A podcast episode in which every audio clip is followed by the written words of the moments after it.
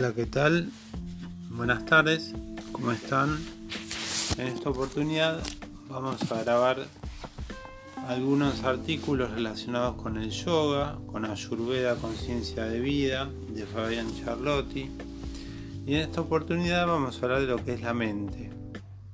La mente es llamada en sánscrito manas y el Ayurveda a su vez a manas la divide en otras tres fuerzas o vibraciones conocidas como Pabrita, Adyatama y Padubuda, manas.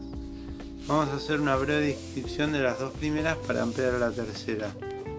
Los nombres son solo para sistematizar y entender las distintas funciones de la mente.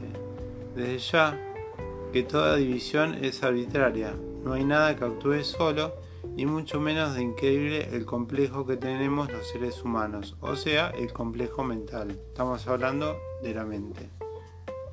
Pabrita Manas. En la mente del sistema nervioso autónomo, Pabrita, antes del pensamiento, Manas, o sea, sistema neurovegetativo. El SNA regula la actividad de los músculos lisos, del corazón, las glándulas, los vasos sanguíneos y linfáticos, el ritmo cardiorrespiratorio. Es la mente animal de reacción, de supervivencia y conservación de la especie. La mente secreta, grupta manas. Cuando terminamos de tragar un alimento perdemos el control sobre él, que queda en manos del sistema nervioso autónomo. Recién intervenimos nuevamente durante la expulsión. Mientras tanto, ese alimento se digirió, absorbió y pasó a ser parte de nuestro cuerpo sin darnos cuenta conscientemente. El sistema nervioso autónomo es sobre todo un sistema eferente e involuntario que transmite impulsos desde el sistema nervioso central hacia la periferia estimulando los aparatos y sistemas de órganos periféricos. Estas acciones incluyen el control de la fuerza de contracción, fuerza cardíaca, contracción y dilatación de vasos sanguíneos, la contracción y relatación de los músculos lisos en varios órganos, la acomodación visual, el tamaño popular y la secreción de glándulas exócrinas y endócrinas, regulando funciones tan importantes como la digestión, la circulación sanguínea, la respiración y el metabolismo.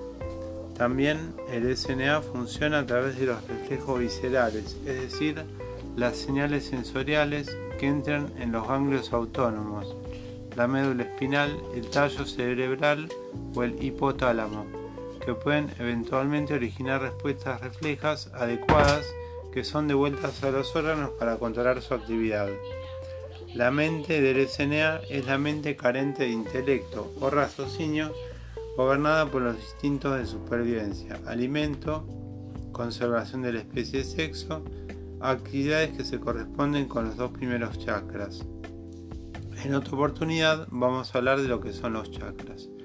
Pocos seres superan estos dos primeros chakras que son los únicos que tienen los animales. Entre los humanos, algunos se quedan fijos o bloqueados con un alimento, otros con el sexo.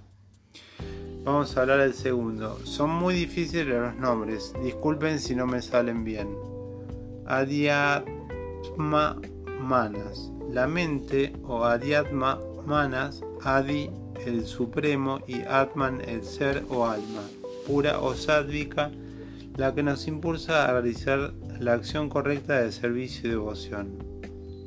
Según los maestros védicos, está dormida, subtamanas, en la mayoría de nosotros.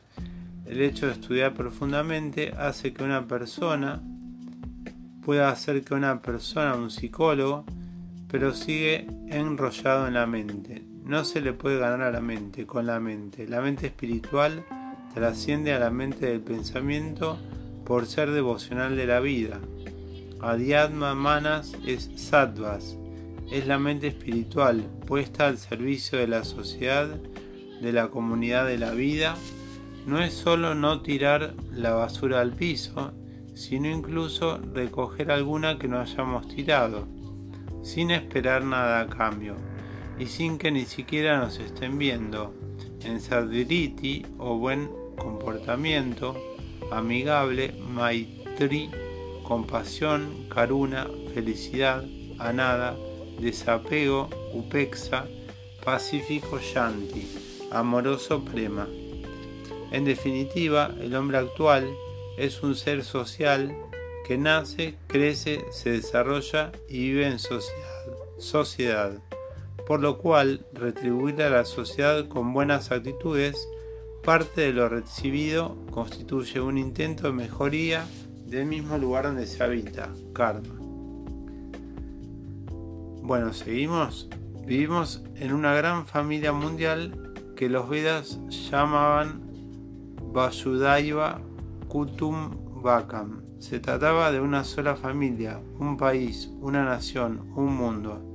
¿Recuerdan, la letra imagen de John Lennon? Imagina un país sin fronteras, sin religión. Imagina que no hay posesiones, nada por quien morir o matar. Si la mente animal es el instinto, la mente espiritual es la intuición, que significa protección. Bueno, ahora vamos a hablar de la tercera. Prabhuda Manas. Finalmente, la que contiene Manas, la mente propiamente dicha, es Prabhuda Manas, que significa antes de la iluminación. O sea, la mente con pensamientos que duda, compara, analiza, delibera y vive en dualidad, donde la felicidad es condicionada. Está feliz si hay placer o está infeliz si hay displacer. La mente es fuerte, enérgica y móvil como el viento. No tiene una forma particular. No es un órgano ni una identidad, sino tan solo nuestros pensamientos. Pensamientos que tan rápido que nos parece que hay continuidad. Según muchos autores, no se puede parar la mente o los deseos, pero sí comprenderlos. Y detrás de ellos a buscar al ser y desde el ser observar y ser testigo de lo que pasa al ego sin involucrarse mental o corporalmente. La única realidad es el presente y este cambia constantemente. El correcto pensar, sabio, inteligente, natural, acorde, cambia, es en movimiento, ya que la comprensión experimenta constantes modificaciones. La mente nunca está ahora, inclusive los paisajes y las cosas que se disfrutan. La mente no los guarda ahí, sino que le saca fotos y los disfruta luego, cuando lo elabora, lo revive. La realidad es movimiento, nunca puede detenerse, ergo nunca puede ser definida, para ver claro hay que sacar todos los filtros de condicionamiento, nacionalista, religioso, etc.